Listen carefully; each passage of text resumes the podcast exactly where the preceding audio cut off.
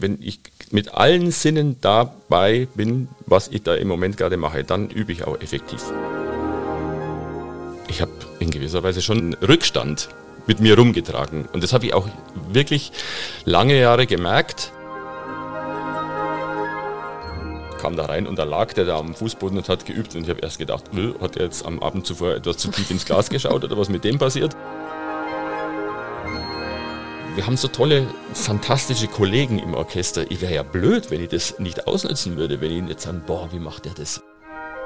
Hallo zusammen, ich bin Anne Schönholz und ich bin Geigerin beim Sinfonieorchester des Bayerischen Rundfunks oder kurz einfach BRSO. In diesem Podcast möchte ich euch unser Orchesterleben von allen Seiten zeigen. Hier erfahrt ihr, wie wir Musiker wirklich ticken und was bei uns alles auf und vor allem auch hinter der Bühne so los ist. Ein Riesenthema für uns Musiker ist das Üben. Von Kindesbeinen an üben wir jeden Tag mehrere Stunden. Und selbst wenn wir Musiker schon im Profiorchester sitzen, müssen wir natürlich immer noch weiter üben. Oft haben wir nämlich nur drei Tage Zeit, um mit einem Dirigenten oder einer Dirigentin ein Konzertprogramm einzustudieren. Aber wie übt man eigentlich richtig? Klar, früher hatten wir Instrumentalunterricht, aber ganz viel Üben findet ja einfach daheim im einsamen Kämmerlein statt. Um dieses Thema mal in Ruhe zu besprechen, habe ich meinen Kollegen Michael Friedrich zu mir eingeladen und er sitzt im Orchester mit mir in den ersten Geigen. Was er besonders gut kann und wirklich auch gerne macht, ist eben üben. Mir ist schon öfter aufgefallen, wenn ich ihn sonntags frage, wenn es wunderschönes Wetter draußen ist, Michel, was machst du heute? Dann sagt er, ach, mal so richtig in Ruhe üben. Ja, während andere zum See gehen, macht er das einfach wahnsinnig gern und deswegen ist er wirklich der perfekte Gast für dieses Thema. Was sind seine effizienten Übetechniken? Warum ist weniger manchmal mehr? Und was hat Bogenschießen damit zu tun? Das klären wir in dieser Podcast-Folge. Also viel Spaß euch beim Hören. Schön, dich mal nicht in der Probe zu sehen, sondern in unserem BSO-Container. Herzlich willkommen, Michel. Hi, Anne. Freut mich, in den illustren Kreis deiner Gäste Einzug zu finden.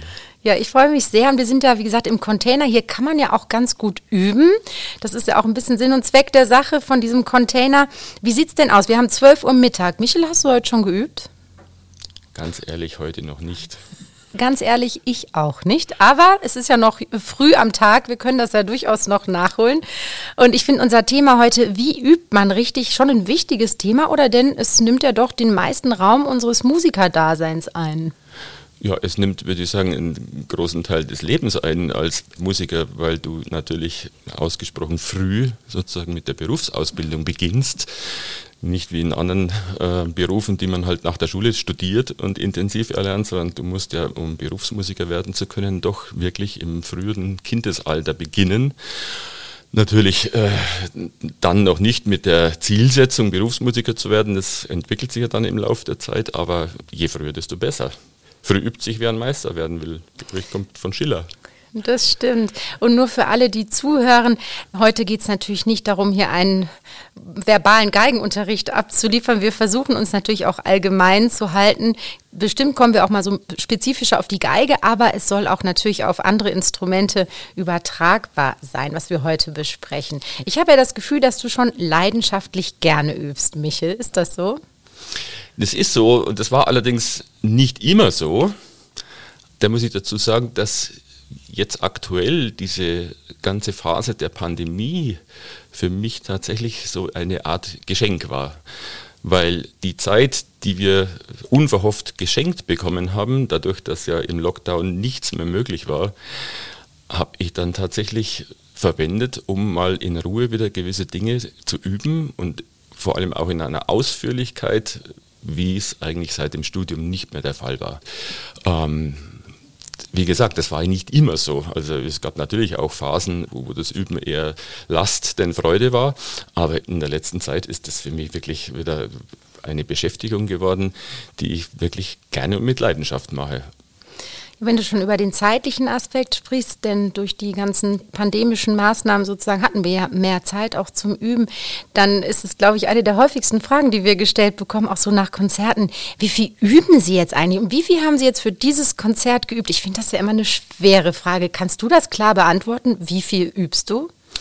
Das kann man natürlich äh, oder muss man relativieren. Ich kann ja nicht sagen, ich übe so und so viel und für das Konzert so und so viel und für dieses Konzert dann weniger oder mehr, sondern das hängt natürlich in erster Linie davon ab, wie ähm, schwer die Stücke sind, die man lernen muss, wie viel Zeit man überhaupt zur Verfügung hat. Denn im Alltag, wenn du jede Woche im Orchester ein neues Projekt hast mit Stücken, die man teilweise eben noch nie gespielt hat, das ja immer wieder vorkommt, auch in so vielen Berufsjahren, dann ist es sehr unterschiedlich. Und ganz abgesehen davon kann man ja nicht trennen, das Üben konkret für ein Programm oder für ein Stück und das Üben allgemein, sondern das hängt natürlich unmittelbar zusammen. Wenn ich gewisse Grundübungen mache, dann kommt es ja sozusagen dem Stück auch zugute, logischerweise. Aber es ist wirklich schwer zu beantworten, weil es ist ja auch ein Aspekt beim Üben, wie intensiv lernt man ein Stück.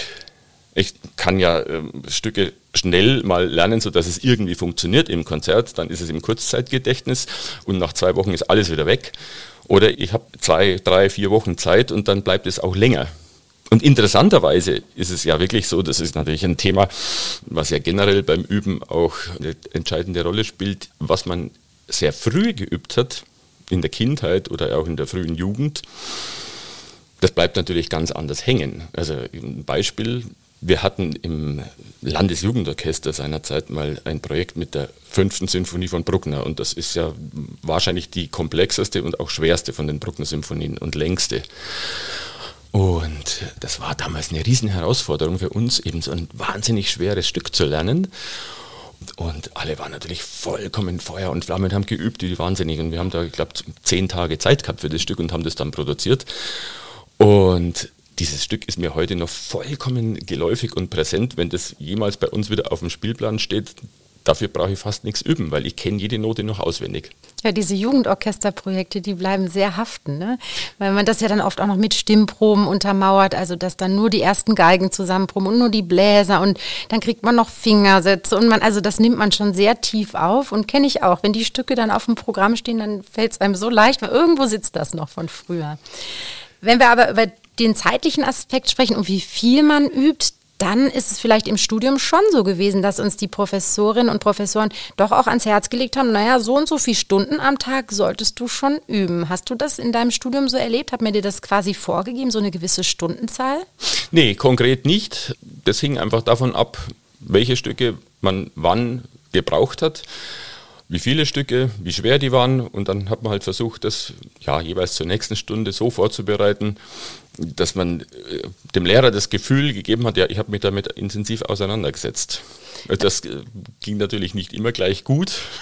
Gibt es eine wunderbare Geschichte, ich weiß nicht, ob ich die kurz erzählen darf. Ja, unbedingt. Die mir gerade einfällt, die mir ein mittlerweile pensionierter Opernkollege mal vor vielen Jahren erzählt hat. In Wien, an der Hochschule, wo ich ja auch unter anderem studiert habe, gab es mal einen Studenten, der kam zum Unterricht und zum wiederholten Mal ziemlich unvorbereitet.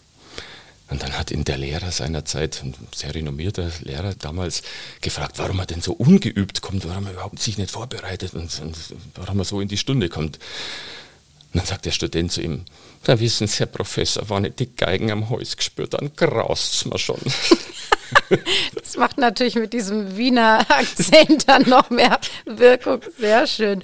Ich hoffe, er hat seinen Weg gefunden, aber das können wir schon gut nachvollziehen. Ich hatte das schon im Studium, dass mein Professor damals in Berlin gesagt hat, ja, also sechs Stunden am Tag sollte man sich schon mit der Geige beschäftigen, also jetzt in dieser Studienzeit. Und kennst du das denn gar nicht, dass man sich so eine Stundenzahl vornimmt und dann wird so auf den Wecker geguckt und dann wird auch ein bisschen so die Zeit abgearbeitet. Hattest du das nie? Ja, in gewisser Weise ja, aber es ist natürlich völlig sinnlos. Es ist komplett sinnlos, weil es nützt überhaupt nichts, wenn du einfach nur nach der Uhrzeit übst, sondern das ist ja die Frage der richtigen Technik beim Üben, die entscheidend ist. Und man weiß ja, nach gewisser Zeit lässt die Konzentration nach und dann macht es gar keinen Sinn, irgendwie weiterzuspielen. Du musst das, wenn dann, irgendwie auch strukturieren über den Tag. Und das geht natürlich im Studium gut. Da tust du fast nichts anderes als üben. Dann kannst du den Tag einteilen, dann übst du morgen schon mal eine Runde ausgeruht und dann so über den Tag verteilt in verschiedenen Blöcken. Alles andere ist völlig sinnlos. Also rein nach der Uhr zu üben, ist definitiv Quatsch. Da habe ich dann mit der Zeit auch festgestellt und trotzdem hat mir das manchmal so einen Rahmen gegeben. Und dann habe ich noch überlegt, ja, mache ich jetzt die sechs Stunden brutto oder netto? Also dann überlegt man, äh, wenn man dann sich kurz was zu essen macht oder sogar zur Toilette geht, ziehe ich das jetzt ab und rechne dann danach weiter. Also es war schon auch ein bisschen Sport von mir. Äh, ich bin aber ganz bei dir, das ist auch ein Lernprozess, dass man sagt, okay, die Stundenanzahl macht es überhaupt nicht. Aber genau deshalb finde ich es sehr spannend, wenn wir uns heute auch darüber, über alle möglichen Überaspekte austauschen. Du weißt ja, wir hatten auch schon Herbert Zimmermann hier zu Gast und der hat ja behauptet, also Üben hat nichts mit Leidenschaft zu tun. Wie sieht denn das bei dir aus? Er behauptet ja so ein bisschen, Üben ist auch einfach stupides Handwerk. Siehst du das auch so oder ist es für dich schon auch ein Moment von Inspiration oder wirklich auch von Leidenschaft? Da muss ich tatsächlich ein bisschen widersprechen, weil jetzt nach meinen Erfahrungen der letzten Jahre, ich übe tatsächlich, wie man so schön sagt, leidenschaftlich gerne jetzt. Und es hängt natürlich vielleicht auch von der Literatur ab, die man übt. Und da haben wir als Geiger natürlich unendlich viel Auswahl und, und Repertoire, ob es im solistischen oder auch im kammermusikalischen Bereich ist. Nicht zu vergessen natürlich die Orchesterliteratur.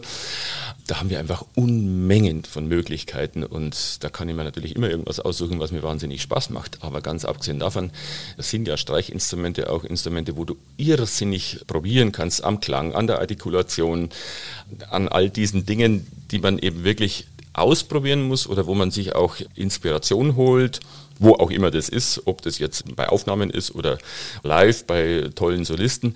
Und diese Dinge dann selber auszuprobieren, das ist das einfach, was wahnsinnig Spaß macht auch, weil klar, auch bei uns gibt es Übungen, die man ja mehr oder weniger mechanisch abspult, aber ich weiß nicht, irgendwer hat mir gesagt, es hat gar keinen Sinn, nur Technik zu üben, sondern man muss auch die musikalischen Abläufe sozusagen mitüben. Und egal in welchem Tempo oder in welchem Stadium das ist, das sollte eigentlich von Anfang an integraler Bestandteil sein. Und dann macht es auch wahnsinnig Spaß, finde ich. Also wenn ich jetzt ein schweres Konzert neu lerne und das in Zeitlupe erstmal einstudiere, dann versuche ich mir trotzdem gleich vorzustellen, wie soll eine Phrase klingen, wie soll das klanglich sein. Und das versuche ich von Anfang an mit zu üben oder zu trainieren oder auszuprobieren. Und das finde ich macht dann schon enorm Spaß, einfach von Anfang an. Ja, was du angesprochen hast, eben, da gibt es tatsächlich auch Forschungen zu. Also das Gehirn separiert nämlich nicht so, wie wir uns das vorstellen. So, jetzt übe ich das erstmal rein technisch und vielleicht ein bisschen stupide und danach setze ich die Musik drauf, so ungefähr. Das ist tatsächlich für das Gehirn ein doppelter und quasi überflüssiger Lernprozess. Man tut gut daran, wenn man die musikalischen Elemente in diese technische Einübung schon mit einfließen lässt. Das ist tatsächlich auch so erforscht worden. Also man tut sich dann zeitlich auch wirklich einen Gefallen. Ja, allerdings, es gibt auch den anderen Aspekt, dass man tatsächlich beim Üben, wenn man gewisse schwere Stellen wiederholt, den Fokus immer wieder auf einen anderen Parameter legt. Also zum Beispiel, jetzt achte ich mal nur auf die Intonation. Beim nächsten Mal achte ich mal nur auf den Klang, beim übernächsten Mal achte ich mal nur auf die physische Kondition, in der ich das mache, auf die Entspannung, weil es gibt einfach zu viele verschiedene Parameter, um die alle von Anfang an gleich im Auge oder im Bewusstsein zu haben. Und dieses sogenannte Multitasking funktioniert ja da nur in begrenzter Weise. Gerade wenn etwas komplett neu ist, dann ist es schon gut. Man konzentriert sich jedes Mal auf eine bestimmte Sache und im Laufe der Zeit wird es dann immer komplexer und man schafft immer mehr unter einen Hut zu kriegen. Und dann ist nämlich auch das Wiederholen befreit von dieser stupiden Eintönigkeit, dass man sagt, ja, man macht immer das Gleiche. Nee, man macht zwar das Gleiche, aber mit dem Bewusstsein immer irgendwo anders. Und damit ist es eben dann nicht das Gleiche und damit wird es lebendig. Ihr merkt schon, das Thema Üben ist total komplex. Und wenn man auf das Thema Musik und Gehirn blickt, wird es besonders spannend. Zum Beispiel gibt es kein spezielles Zentrum im Gehirn, das fürs Musikmachen zuständig ist, sondern es werden verschiedenste Areale aktiviert und trainiert. Und tatsächlich beweisen Studien auch, dass die Gehirne von klassischen Musikern und Jazzmusikern sich in ihrer Struktur unterscheiden, weil das Gehirn aufgrund des anderen Musikstils unterschiedlich arbeitet. Das zeigt ja, wie eng jeder Bewegungsablauf und jedes musikalische Denken mit dem Gehirn verknüpft ist. Aber lasst euch nicht zu sehr verwirren. Michel gibt euch ja gleich noch den entscheidenden Ratschlag. Wenn ich mit allen Sinnen dabei bin, was ich da im Moment gerade mache, dann übe ich auch effektiv. Nur mhm. jeder von uns weiß, wie schwer das ist. Diese Art von Konzentration über einen gewissen Zeitraum aufrechtzuerhalten, das ist wahnsinnig schwer. Also es gibt einen schönen Spruch, ich weiß nicht mehr von wem der war, ich glaube von Liszt oder so. Nicht das Üben der Technik ist wichtig, sondern die Technik des Übens. Absolut. Darauf kommt es an. Und die Technik des Übens ist meines Erachtens eine lebenslange Herausforderung. Weil dieses wirklich Üben, total bei sich zu sein, konzentriert auf genau das, was ich mache, dass mir nicht irgendwas durch die Lappen geht, das ist wahnsinnig spannend und auch erfüllend, aber enorm schwer. Ich sage zu den Schülern immer, wenn du merkst, du bist nach einer halben Stunde total müde nach dem Üben, dann ist die Wahrscheinlichkeit hoch, dass du sehr gut geübt hast. Gut, ich glaube, ich übe immer wahnsinnig gut. Ich bin immer nach einer halben Stunde sehr erschöpft. Du hast eben schon die Anfänge angesprochen, weil du sagtest, ja, schon als Kind ist das Üben für uns, die wir ein Instrument gelernt haben, ein großes Thema. Auch apropos Herbert, der ein Blasinstrument spielt, nämlich Trompete, der hat ja im Vergleich zu uns wahnsinnig spät begonnen.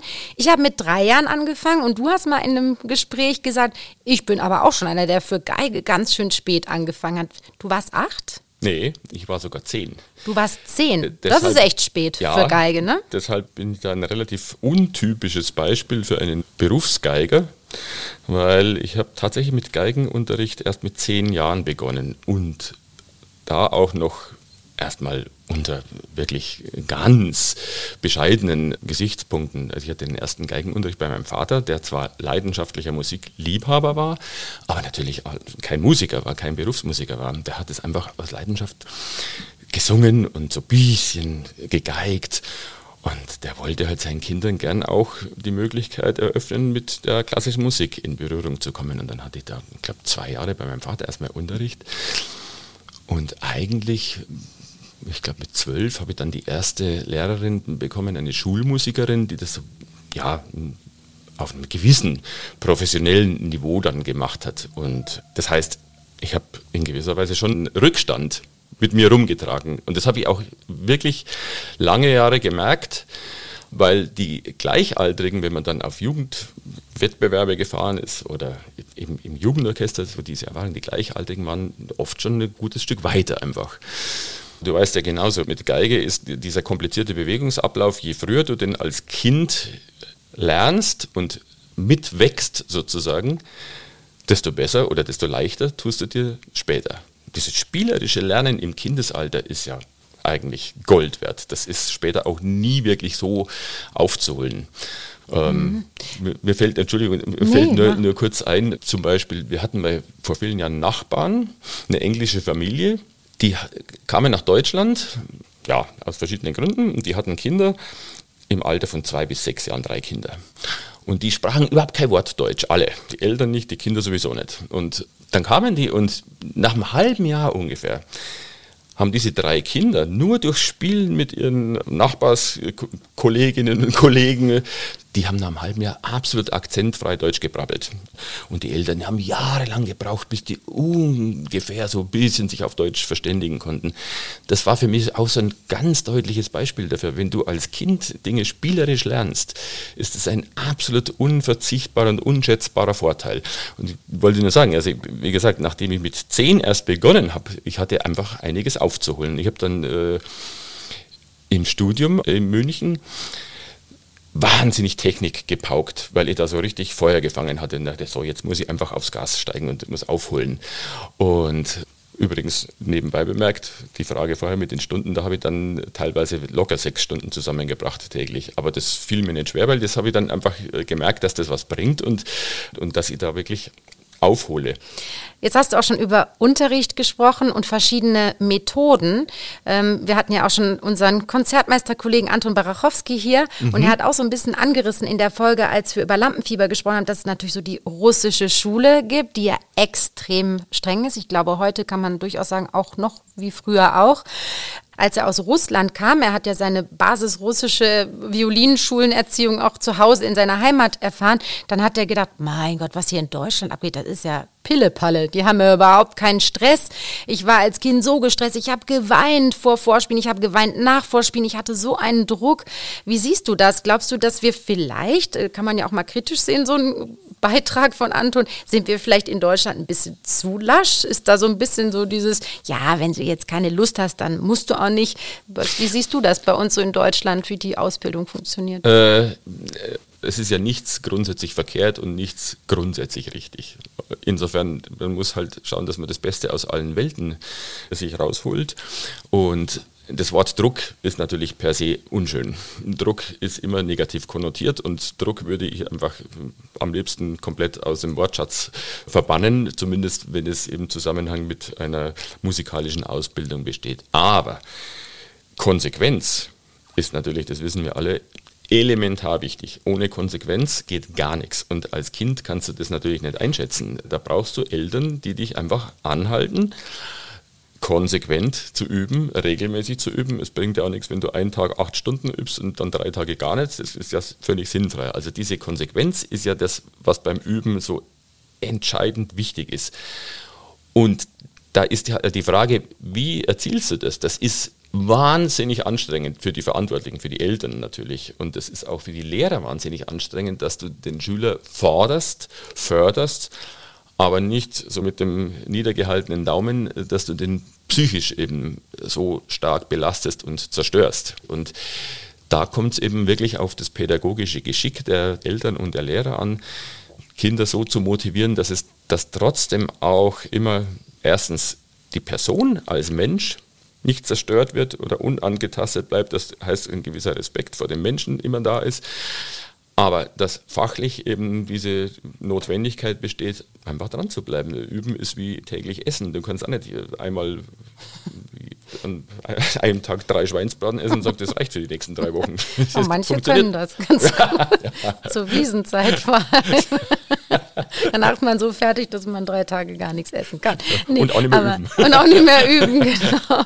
Wie sieht es denn mit der Übelust deiner Schüler aus? Ich finde es ja manchmal wahnsinnig komisch, was man sich selber schon so für Überausreden hat einfallen lassen früher. Oder ich kriege es ja manchmal auch bei anderen mit. Hast du gerade was parat? Was haben so deine Schüler für tolle Überausreden? Ich konnte nicht üben, weil die gängigste Erklärung ist natürlich immer, weil die Schule so anstrengend mhm. ist, das mhm. ist klar und das verstehe ich in einem gewissen Maße auch, weil wenn ich dann mir erzählen lasse, was hast du denn alles so die ganzen Wochen, da kommen die mit ihren Stundenplänen, wo die teilweise um vier aus der Schule heimkommen und dann müssen sie Hausaufgaben machen und dann äh, sollen sie noch üben und, und dann muss ja auch noch irgendwie Sport möglich sein, weil das ist ja genauso wichtig. Du kannst ja nicht dann nur noch Schule und üben, das ist ja völlig undenkbar. Und ja, dann entwickelt man natürlich ein gewisses Verständnis, allerdings manchmal hat auch dieses Verständnis Grenzen. Weil äh, du merkst natürlich schon, ob jemand jetzt einfach auch ob es eine Ausrede faul war, war mhm. oder, oder ob der wirklich im Stress ist und so weiter. Und ja, aber. Ich hoffe, dass du selber auch mal so eine Geschichte hattest, weil ich war auch ganz großartig darin, mir so Ausreden einfallen zu lassen. Und ich habe auch knallhart gelogen, so im Unterricht, als ich ganz klein war, in der Musikschule noch. Und einmal war es wirklich peinlich. Da hat meine Lehrerin mich gefragt, äh, nachdem ich eine Woche nach dem letzten Unterricht wieder da war. Und Anne, hast gut geübt? Und ich habe gesagt, ja, ja, ich habe gut geübt. Und dann hat sie gesagt, das ist sehr erstaunlich, weil du hast letztes Mal deine Geige hier auf dem Klavier liegen lassen. Also ich hatte den Koffer zugemacht, ich hatte den Geigenkasten zugemacht, habe dabei wahrscheinlich mit ihr gequatscht und habe nicht gemacht eine Woche, hatte das Ding nicht dabei. Das war mir dann sehr peinlich und da ist mir auch kurz nichts mehr als Ausrede eingefallen. Ja, bei uns war es eher so, also wenn, wenn meine Geschwister und ich zu Hause waren und die Eltern waren mal weg, im Konzert oder sonst wo, und die haben dann immer gefragt, habt ihr geübt? Wir haben natürlich grundsätzlich immer geübt. Klaro. Wenn die Eltern weg waren, weil da konnten sie es nicht kontrollieren. das, das ist herrlich. Und kennst du auch diesen Cartoon, der hing mal in der Musikhochschule in Basel. Da sieht man so, es ist Nacht und ein Einbrecher hat irgendwie ganz viel geklaut und hat so einen ganzen Beutel voll Diebesgut und will gerade aus dem Fenster wieder ähm, entweichen und ist ganz froh, dass er es geschafft hat. Und dann sieht man einen kleinen Jungen im Schlafanzug und der sagt, Sie haben was vergessen, meine Geige. Das fand ich Bitte nimm das Ding noch mit. Ich muss immer üben. Das war nicht mal wahnsinnig. Michel, jetzt möchte ich aber noch genauer mit dir darüber sprechen, wie man denn nun wirklich gut übt. Also vielleicht auch zu ein bisschen so Übetechniken noch mehr kommen.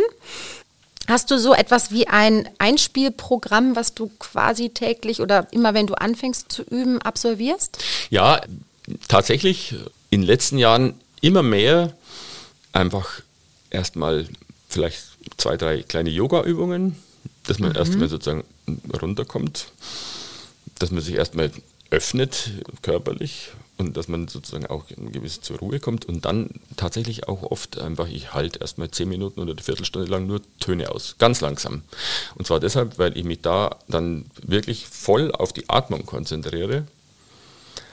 Und es gibt ja, ich glaube, von Joseph Gingold, dem großen Pädagogen aus Bloomington, die Geschichte, der hat seine Schüler teilweise einen Bogenstrich üben lassen, auf dem Steg der Geige und zwar, der sollte fünf Minuten dauern. Jetzt muss man sich das mal vorstellen, so ein Bogenstrich, der fünf Minuten dauert, hörst du natürlich keinen Ton mehr. Es ist einfach eine reine Entspannungsübung und quasi eine Meditation. Ich habe das mal ausprobiert. Das ist erstaunlich. Also abgesehen davon, dass man am Anfang erst einmal so einen gewissen inneren Widerwillen überwinden muss, weil man sagt, das kann doch nicht sein, fünf Minuten jetzt, boah, das ist ja völlig unmöglich. Aber wenn du das zweimal machst, dann merkst du hinterher, oh, mhm. bist du vollkommen anders innerlich konditioniert. Du bist völlig ruhig geworden. Ja, so extrem muss es ja dann teilweise gar nicht sein. Aber wie gesagt, ich halte oft einfach nur Töne aus. Mhm. Eine Tonleiter in Zeitlupe und atme dabei und merke dabei, wie dann die Muskulatur auch weich wird, wie man sozusagen gelassener wird. Das Wort Gelassenheit ist auch übrigens eines meiner Lieblingsworte im Zusammenhang mit Üben. Und dann ja, übe ich Tonleiter an Dreiklingen ein bisschen, das heißt, zuerst bringst du wirklich dich auch in so einen Ruhemodus, Entspannungsmodus. Atmen ist ja auch ganz wichtig. Ich sag mal ganz blöd, bei Bläsern geht es nicht ohne und bei uns kann das schon mal auch in Vergessenheit geraten. Also wirklich, ne, wir können ziemlich lange mit stockender Atmung spielen und es ist nicht sehr förderlich. Finde ich toll, dass du dich erstmal so tatsächlich auch äh, konditionell, so was deine Körperlichkeit betrifft, ausüben einstellst. Klingt ja, gut. das ist keine Idee von mir natürlich, aber die Idee dazu kam tatsächlich auch von einem Buchtipp meines Lehrers, der mir das Buch von Eugen Herregel, Zen in der Kunst des Bogenschießens, empfohlen hat. Ich glaube, du hm, kennst es auch. Hab, wir mussten es lesen im Studium. Wirklich? Ja, ja, Zen in der Kunst des Bogenschießens. Ja. Ihr musstet es lesen? Das war bei uns, bei meinem Berliner Professor, war das Pflichtlektüre. Finde ich super. Der hat eh ganz viel so mit diesen Herangehensweisen an Perfektion und ich muss den Ton treffen und so. Aber das ist ja so ein bisschen nach dem Motto, das Ziel ist nicht mit dem Bogen genau das Ziel zu treffen, sondern wie bin ich körperlich und mental konditioniert bevor ich den Schuss abgebe. Und dann ja, ist es eigentlich genau. gar nicht mehr interessant, wo das Ding landet. Ja. Ne? Also jetzt sehr grob zusammengefasst. Aber äh, ja, genau. und, und äh, dann weiß der Herr Regel, der war ein Philosoph, der fünf Jahre in Japan gelebt hat und dort unterrichtet hat an der Universität. Und der hat dann eben diesen Kurs bei dem Zen-Meister belegt belegt, blödes Wort, aber er hat versucht, mhm. sich da in diese östliche Philosophie einzuleben und das kennenzulernen. Und ich fand es so bemerkenswert, wie er das beschreibt, dass er so verzweifelt versucht hat, irgendwie die rechte Technik zu lernen. Und äh, der Lehrer hat ihm nur zugeschaut und hat ihn gewähren lassen, hat ihm gesagt, ja, Gelockertheit, so, und aber nicht mehr. Und er hat immer wieder versucht und das hat nie geklappt. Und irgendwann nach langer Zeit hat ihm der Lehrer dann eben so in die Kunst des richtigen Atmens eingewiesen. Und ich fand es so bemerkenswert, wie er das beschreibt, auch wie man atmet, eben dieses dieses bewusste, langsame Ausatmen und den Atem wirklich ins Zentrum des Bewusstseins rückt, um damit andere Probleme sozusagen sich in Luft auflösen zu lassen. Er schreibt ja in dem Buch, dass er also mindestens fünf Jahre gebraucht hat, bis er einigermaßen so diese Versenkung, dieses Absichtslose und dieses Willenlose geschehen lassen dann gelernt hatte. Und da merkt man eben auch, ja, man braucht natürlich eine gewisse Zeit. Auch wieder die Zeit, die hätte ich natürlich im Alltag auch gerne, aber es ist egal. Man kann auch in Ansätzen das eben mit einbeziehen und wie du vollkommen richtig sagst, die Atmung ist bei uns einfach jetzt nicht von Anfang an so ein integraler Bestandteil beim Üben, sondern wir können ja oben mit den Händen und Armen irgendwas machen und theoretisch die Luft anhalten. Da geht beim Bläser und ähm, Sänger definitiv nicht. Das ist übrigens auch etwas, was, was ich schade finde in der Ausbildung an Hochschulen, dass es so wenig Möglichkeiten gibt, interdisziplinär sich da Tipps und Anregungen zu holen. Mhm. Ich hätte wahnsinnig gerne oder würde wahnsinnig gerne immer wieder mal bei Bläsern in den Unterricht schauen oder bei Sängern natürlich noch mehr, weil die menschliche Stimme einfach unser Vorbild immer sein sollte. Und ich glaube, dass man da irrsinnig viel für sich, auch fürs eigene Instrument destillieren könnte. Aber Gut. singen tun wir doch manchmal, oder? Wie ist es? Also ich habe im Studium von meinem Lehrer oft gehört, so jetzt singen wir erstmal diese Phrase. Sing mal, wie du dir das vorstellst. Und dann hat man schon auch gleich dieses Bewusstsein auf den Atem, ob man will oder nicht. Und, ich würde äh, dich wahnsinnig gerne mal das Brahms-Konzert singen hören.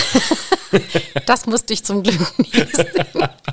Aber ich finde das sehr, sehr gut. Ich habe mich, muss ich sagen, am Anfang echt geschämt. Dann denkt man so, wie ja. ich jetzt singe, auch so absurd. Aber ist es so die Basis des natürlichsten Musikmachens, was wir eigentlich alle als Kinder immer schon gemacht haben.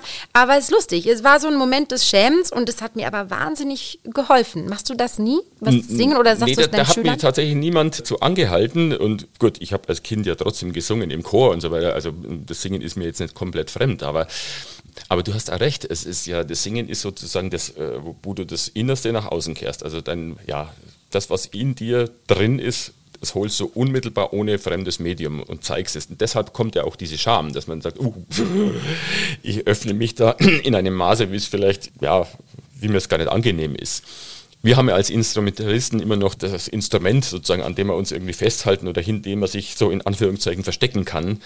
Aber klar, singen unmittelbarer geht es einfach nicht. Und das ist deshalb auch als Vorbild immer als Idee das Allerbeste. Auch was die Klanggestaltung anbelangt, dass etwas frei schwingt, dass ein Instrument eben singt im wahrsten Sinne des Wortes. Aber äh, da hat mir also von meinen Lehrern zumindest jetzt nie konkret jemand darum gebeten. Aber das Atmen und das Singen äh, kann man sich ja, ja durch die Erfahrungen, die man im Laufe der Jahre macht, immer mehr zum Vorbild nehmen. Und das ist, was ich meine. Also wenn man bei, bei Sängern über sozusagen bei, über den Zaun schaut und ein bisschen spioniert, das wäre wahnsinnig hilfreich. Aber da sind wir ja auch schon in einem, in einem Bereich jetzt, weil du das angesprochen hast, mit mentalem Üben. Ich wollte nur ganz kurz, bevor du ja. da reingehst, Entschuldigung, machen wir gleich, nochmal ein bisschen zu diesem Körperlichen gehen, weil du eben schon angesprochen hast, das Üben damit einleiten, dass man auch körperlich in so einer ganz gelassenen und offenen Haltung ist. Du machst aber auch Körperarbeit mit der Geige dann wirklich, zum Beispiel hast du mir neulich erzählt, ja, dann habe ich so ein bisschen im Liegen geübt. Da habe ich gedacht, wie geht das denn? also ich kenne ja. eine, eine ehemalige Studienkollegin von mir, weiß ich noch, da konnte ich das auch nie nachvollziehen. Die hat die erste Paganini-Caprice, dazu muss man einfach sagen, das ist eine Caprice, wo der Bogen die ganze Zeit springt. Ja, also da spielt die Schwerkraft schon eine große Rolle. Die hat diese Caprice im Liegen gespielt. Ich habe das nie verstanden. Ich habe versucht, sogar nur eine Kantilene im Liegen zu spielen und mir ist der Bogen sofort im Gesicht gelandet. äh, anspruchsvoll. Die Schwerkraft hat mir einen Strich durch die Rechnung gemacht. Wieso übst du dann im Liegen? Äh, ich habe das auch mal zu Jugendorchesterzeiten gesehen. Ich kam da in einen Raum während einer Arbeitsphase und kam da rein und da lag der da am Fußboden und hat geübt und ich habe erst gedacht, hat er jetzt am Abend zuvor etwas zu tief ins Glas geschaut oder was mit dem passiert? Und dann habe ich ihn natürlich angesprochen und habe ihm das erklärt, ja, wenn du so, so liegen spielst, dann ist das einfach für den Rücken herrlich. Und die, natürlich musst du auch darauf achten, dass du so liegst, dass die Schultern auch am Boden sind, Kontakt haben, dass man die dann nicht irgendwie unbewusst hochzieht, sonst bringt es ja gar nichts. Aber wenn man komplett entspannt am Rücken liegt, mhm. eine entspanntere Position gibt es ja, glaube ich, per se erstmal nicht. Einfach am Rücken liegen. So, was machst du am Strand? Legst dich auf den Rücken und schaust in den Himmel. Oder und dann Bett. muss man sich wieder wenden. Ja, genau. nee, aber, ja, aber dieses, dieses äh, Üben da, das ist natürlich kein Üben in dem Sinne, dass man da jetzt schwere Konzerte spielen kann, das ist ja klar. Und du sagst ja zu Recht, die Schwerkraft haut einem dann den Bogen ins Gesicht. Also man kann da bestenfalls jetzt ein paar Tönchen aushalten oder ein paar einfache Übungen machen. Also ich, ich kann mir das mit der Paganini Caprice sowieso auch schon bereits nicht mehr vorstellen. Das finde ich schon höchst beeindruckend, wenn die das schafft. Aber man kann so ein paar Minuten mhm. einfach da im Liegen ein paar einfache Strichübungen machen. Und dann stehst du auf und denkst, oh, das ist ein herrliches Gefühl, der Rücken ist völlig frei. Und das ist schon ein, ein beeindruckender Effekt. Wie gesagt, habe ich damals gesehen ja. und habe es ausprobiert immer wieder. Finde ich klasse. Geht auch nicht bei jedem Instrument. Ne? Ich stelle mir gerade so den Tischi, unseren Tubisten vor, wie der so ja, Tubist von Tuba erschlagen. Wollte im Liegen üben. Oder, oder mit Harfe ist auch lustig. Kontrabass ist auch gut, ja. Vom Kontrabass begraben. Vom Kontrabass begraben. Aber ich verstehe schon, was du meinst. Also es geht ja wirklich auch darum, mal die körperliche Position zu wechseln. Auch ruhig, soweit es geht mit dem Instrument. Es verschafft ja auch eine große körperliche Flexibilität. Oder auf dem Rücken liegen eben diese Entspannung und das Weiten, wo wir ja immer ja. so drauf aufpassen müssen. Das ne? ja, es gibt ja auch noch andere Möglichkeiten, wie du da variieren kannst. Also man kann natürlich grundsätzlich im Stehen üben und achten, dass man einen richtigen Stand hat, sprich, dass man also wirklich Kontakt zum Fußboden hat und dass man den Schwerpunkt sehr mittig platziert, dass man also nicht auf einem Bein steht irgendwie. Auch da hilft einem gewisses Yoga-Verständnis. Aber ich habe auch noch andere Sachen, zum Beispiel, ich habe mir einmal so einen Therapiekreisel besorgt. Du weißt, das sind diese Teller, die unten so konvex geformt sind, wo man dann einfach draufsteigt und balanciert. Das dient ja auch der absoluten Zentrierung der Körpermitte. Und ich glaube, unser Kollege Philippe Boucli hat mir mal irgendwann vor vielen Jahren erzählt, dass er auch so, ein, äh, so eine Konstruktion zu Hause hat, wo er mit einem Brett über einen Baumstamm mhm. geübt hat, um einfach so eine Körperspannung äh, Unser Soloflötist, ne? Genau, ja. ja. Ah, ja. Und und das finde ich auch ganz toll. Also wenn du da drauf stehst und du musst ja immer sehen, dass du in der richtigen Balance bist. Das finde ich sehr angenehm. Und ich glaube, was aber wirklich für alle Instrumente gilt, ist, dass es ein Trugschluss ist zu sagen, so ich übe, da spielt der Körper jetzt irgendwie eine Rolle. Viele akzeptieren auch schon, ja, das tut halt weh. Geige spielen tut weh. Man zieht oft die Schulter hoch und danach mache ich dann Sport, gehe zur Massage und bei anderen Instrumenten gibt es natürlich andere Schwierigkeiten, ja, also wo man ein bisschen verdreht sitzt, wo man überhaupt immer sitzt. Ich glaube, was ich eben daran so wichtig finde, ist zu sagen, auch immer wieder an der Körperlichkeit beim Üben zu arbeiten mhm. und äh, sich da auch zu beobachten. Ich übe wirklich deshalb auch gern vom Spiegel, dass ich manchmal manchmal merke, ja, stimmt, jetzt bin ich wirklich irgendwie verdreht. Also ich finde das eben wichtig. Nicht nur separieren, Körperlichkeit nach dem Üben und Üben sind zwei Paar Schuhe, sondern man kann das wirklich miteinander verbinden. Ich finde aber sehr spannend, was du eben schon angesprochen hast, natürlich das mentale Üben ist ja auch ein ganz großes Thema. Und ich fand auch sehr schön, dass wir da mal als Kollegen ganz offen drüber gesprochen haben, weil wir ja auch mit Lampenfieber und Nerven und Aufregung sehr viel zu tun haben. Und fand ich so toll, dass du auch gesagt hast, und Anton hat es ja in unserer Folge ja auch schon angesprochen, man kann da ja ganz, ganz viel machen. Und du hast mir auch erzählt, du nimmst diese Bewältigung von Ängsten vorstellen oder so auch ganz bewusst mit in deinen Übeprozess. Ja, ja. Ich kann mich erinnern, als ich zum ersten Mal die neunte Maler, die ja im Gespräch mit Anton auch zur Sprache kam, gespielt habe, hier bei uns im BASO Anfang der 90er Jahre, da hat ein Kollege, ein älterer Kollege damals gesagt, oh ja, diese Symphonie ist ganz gefährlich und am Schluss, oh, das ist ganz schwierig für die Nerven und so. Und dann gehst du schon so konditioniert irgendwie rein. Und ich hatte damals auch Schwierigkeiten, gerade durch diese ja, äh, die sensible diese, Vorbereitung genau, auf diese Stelle. Diese sensible Vorbereitung. Und äh, gedacht, ja, das kann doch nicht sein. Und natürlich, am Anfang denkst du, shit, jetzt, wie kommst du damit überhaupt zurecht? Du musst doch irgendeine Möglichkeit damit umzugehen. Ja, natürlich kannst du jetzt gewisse Mentaltechniken ausprobieren, Entspannungstechniken, du kannst ja autogenes Training machen oder Alexander-Technik und solche Sachen. Aber du kannst eben auch diese Dinge wirklich im Üben mit einbeziehen. Das heißt, dass du dir diese Stellen vorknöpfst, dir diese Situation vergegenwärtigst. Da hilft zum Beispiel auch mir enorm, wenn ich beim Üben die Augen schließe und mir ganz intensiv die Situation vorstelle, wie das ist, wenn das jetzt kommt. Und dann übe ich das so und dann sind wir wieder beim Atmen und dann versuche ich eben mal ganz bewusst tief zu atmen. Und ich dir sagen, das ist erstaunlich, was das hilft, was das bringt. Also Dinge, von denen du erst glaubst, du bist denen scheinbar hilflos ausgesetzt und du hast irgendwie mit den Nerven Schwierigkeiten. Nee, kann man alles wirklich auch trainieren.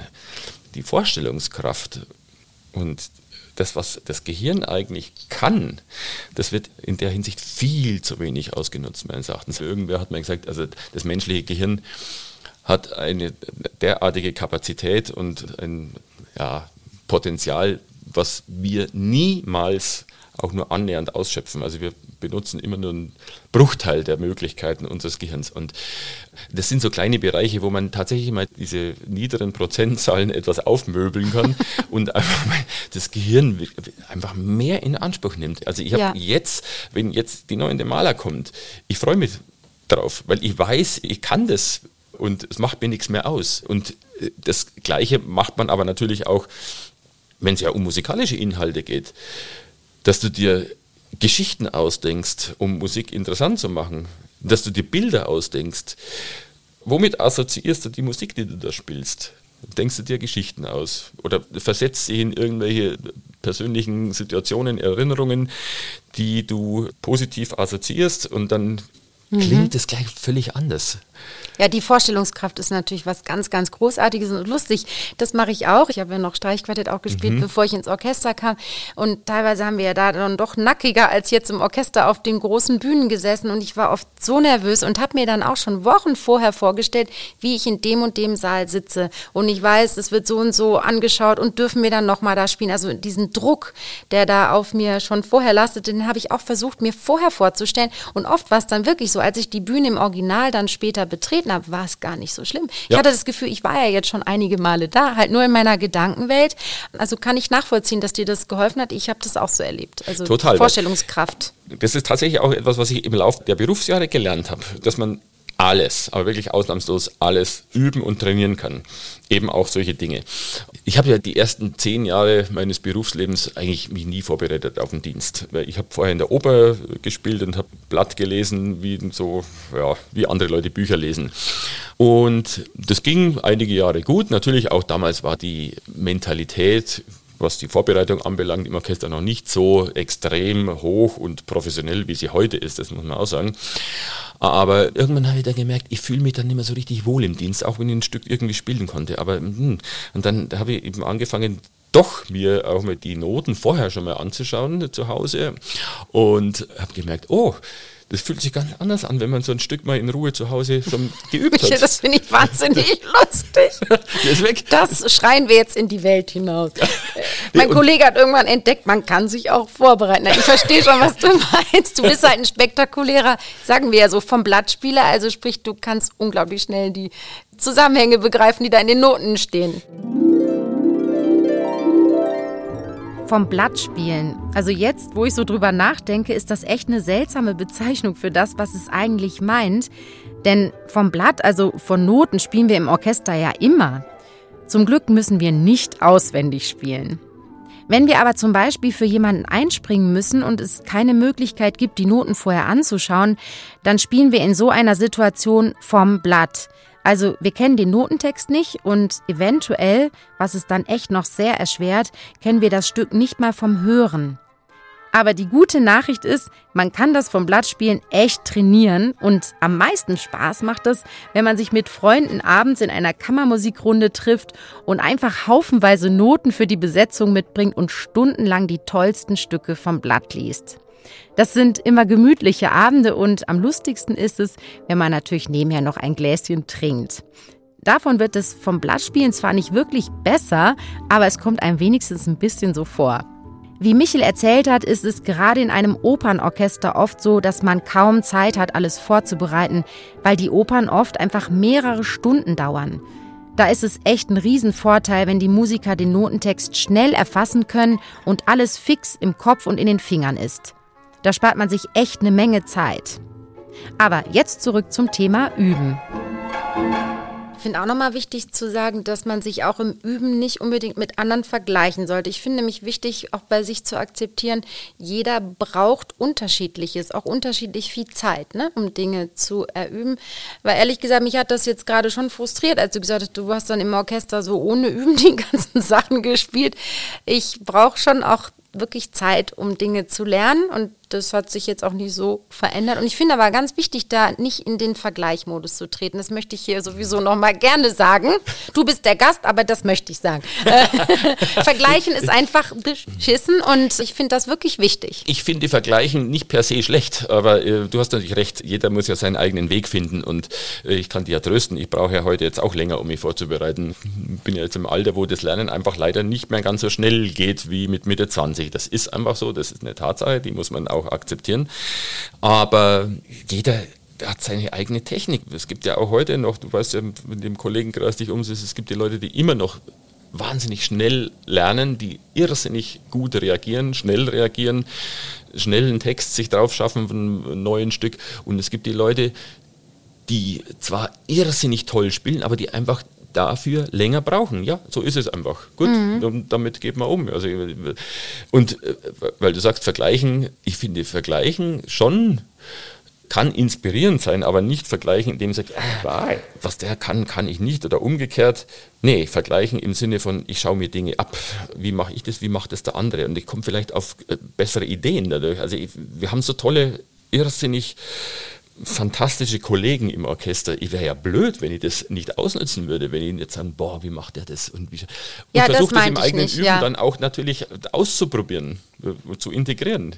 Find das finde ich auch. Das finde ich auch bei uns in der Gruppe so toll, weil wir ja alle dieselbe Stimme spielen und dann schaut man, wenn man sagt, boah, das finde ich anspruchsvoll oder das ist so schön, wie macht das mein Nebensitzer, mein Vorsitzer und so. Und das finde ich auch total. Ich wollte nur sagen, dieses Vergleichen in dem Sinn, boah, warum brauche ich für das so und so und muss ich jetzt auch so wenig, so viel üben wie andere. Ich finde das tatsächlich wichtig und ich empfinde auch immer wieder den Umgang mit sich selber beim Üben als ganz wichtig, dass man sagt, ich nehme das jetzt an, die Stelle geht jetzt noch nicht, ich gebe mir die Zeit, die ich brauche, weil ich glaube, viele setzen sich sehr unter Druck und es ist ja auch oft einfach in diesem Beruf, stehen wir unter Druck, weil wir wissen, dann und dann müssen wir die Sachen können. Mhm. Aber ich glaube, du hast es ja auch schon ausführlicher beschrieben. Es ist so gut, wenn man mit sich freundlich umgeht und auch sonst tritt diese Entspannung auch nicht ein, die man braucht, um Dinge zu lernen. Übrigens, bei der Gelegenheit, ich weiß nicht, kennst du dieses Büchlein von Leimer Gieseking, moderne Methode des Klavierspiels?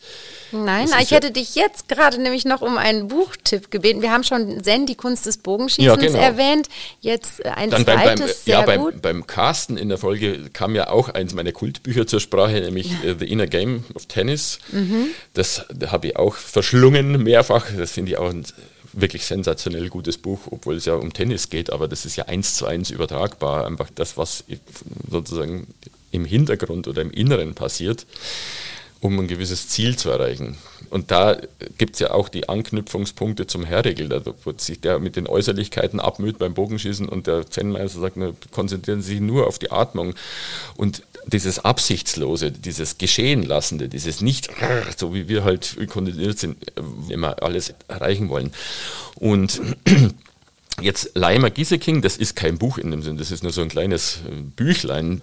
Der Gieseking war ja ein bedeutender Pianist in der ersten Hälfte des letzten Jahrhunderts. Und der Karl Leimer war sein Lehrer, Begründer des Städtischen Konservatoriums in Hannover, also Vorgängerinstitut von der heutigen Musikhochschule in Hannover. Und der hat eben nur in diesem Büchlein so seine Methode der Didaktik des Klavierspiels dargelegt. Und das ist relativ simpel auf einen Nenner zu bringen. Eigentlich geht es darum, dass man bei absoluter Entspannung und auch Klarheit im Kopf Dinge lernt. Und zwar am besten, indem du erstmal nur die Noten lernst. Auch ohne Instrument.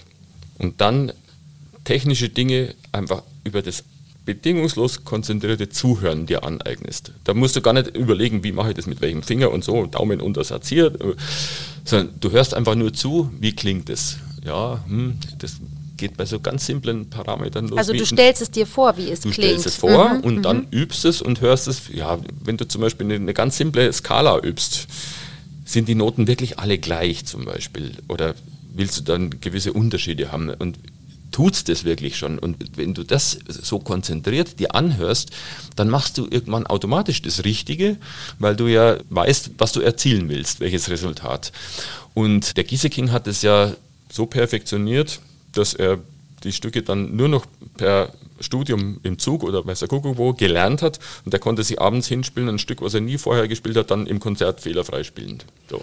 Das ist schon ein ganz toller Aspekt, weil wir daran merken, dass wir ganz oft einfach schon mal anfangen zu spielen. So, ich übe schon mal, bei mir dann nach dem Motto, die sechs Stunden werden schon mal der Countdown runtergezählt und eigentlich noch gar nicht eine klare Vorstellung haben, was möchte ich jetzt genau wie spielen. Ja. Und das ist da schon toll, wenn das in diesen Büchern mal ganz komprimiert wirklich auf den Punkt gebracht gibt. Es äh, mehrere. Ich habe das Gefühl, wir sollten so eine Sammlung von Buchtipps, ich hätte nämlich auch noch einige im Kopf, wirklich auch in die Shownotes unbedingt heute noch mal reingeben. Das ist spannend. Ne? Es ja. gibt tolles äh, Buchmaterial. Ja, das, äh, vor allem das inspiriert einen eben auch, solche ja. Dinge auszuprobieren. Und ähm, was war bei dem, beim Leimer Gieseking noch so interessant? Ja, der sagt, er braucht keine Etüden oder so. Er lässt ganz selten meine Etüde spielen oder Tonleitern und das ganze Zeug. Ja, ganz ohne geht es zwar nicht, aber das, was andere machen, dass sie tagelang und nächtelang und monatelang Etüden pauken und so weiter. Er sagt, das Meisterwerk von Haydn, Mozart, Beethoven, Brahms, Schumann ist äh, doch tausendmal besser als selbst die besten Etüden. Und wenn du in den Stücken die Dinge so intensiv studierst, dass du den musikalischen Gedanken oder die musikalische Idee und die technische Ausführung einfach dir ganz klar vorweg imaginierst, dann machst du irgendwann automatisch das Richtige. Brauchst du keine Etüden mhm. mehr und mhm. Fingerübungen. Schön. Aber auch da ist wieder einfach, da kommt man immer wieder darauf zurück, dieses bedingungslose Bewusstsein für Dinge, die man macht. Diese Konzentration, die man eben braucht für das richtige Üben, die immer wieder herzustellen und zu finden, das ist eigentlich die große Aufgabe, die wir so im Alltag haben, weil du bist so oft durch so viele Dinge geistig abgelenkt. Stell dir vor, du kommst aus einer Orchesterprobe heim nach 4 Uhr, wenn es zu Ende ist, und dann bist du müde. Ja, üb da nochmal richtig gut. Das ist sau schwer. Und ja.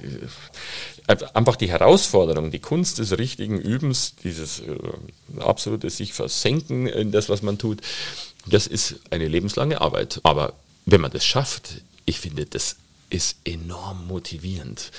Weil und, du merkst ja. sofort, wie es einfach besser wird.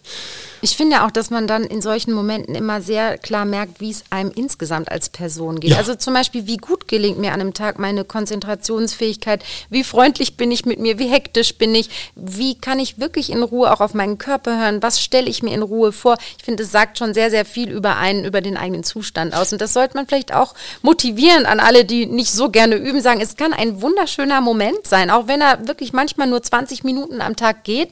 Er kann sehr kostbar sein. Und ich finde es nach dem Ganzen, was wir jetzt so gesammelt haben, mich wahnsinnig schwer zusammenzufassen, weil da sehr viele schöne Aspekte dabei waren. Ich hatte so das Gefühl, dass bei dir unheimlich äh, angeklungen hat, dass du so wichtig findest, dass man eben mental und körperlich in einer sehr aufmerksamen und zugleich möglichst entspannten, panikfreien Situation übt und dass es dann kostbarer ist, lieber kürzer zu üben und regelmäßig, als zu sagen, ich muss das und das absolvieren und so und so viele Stunden.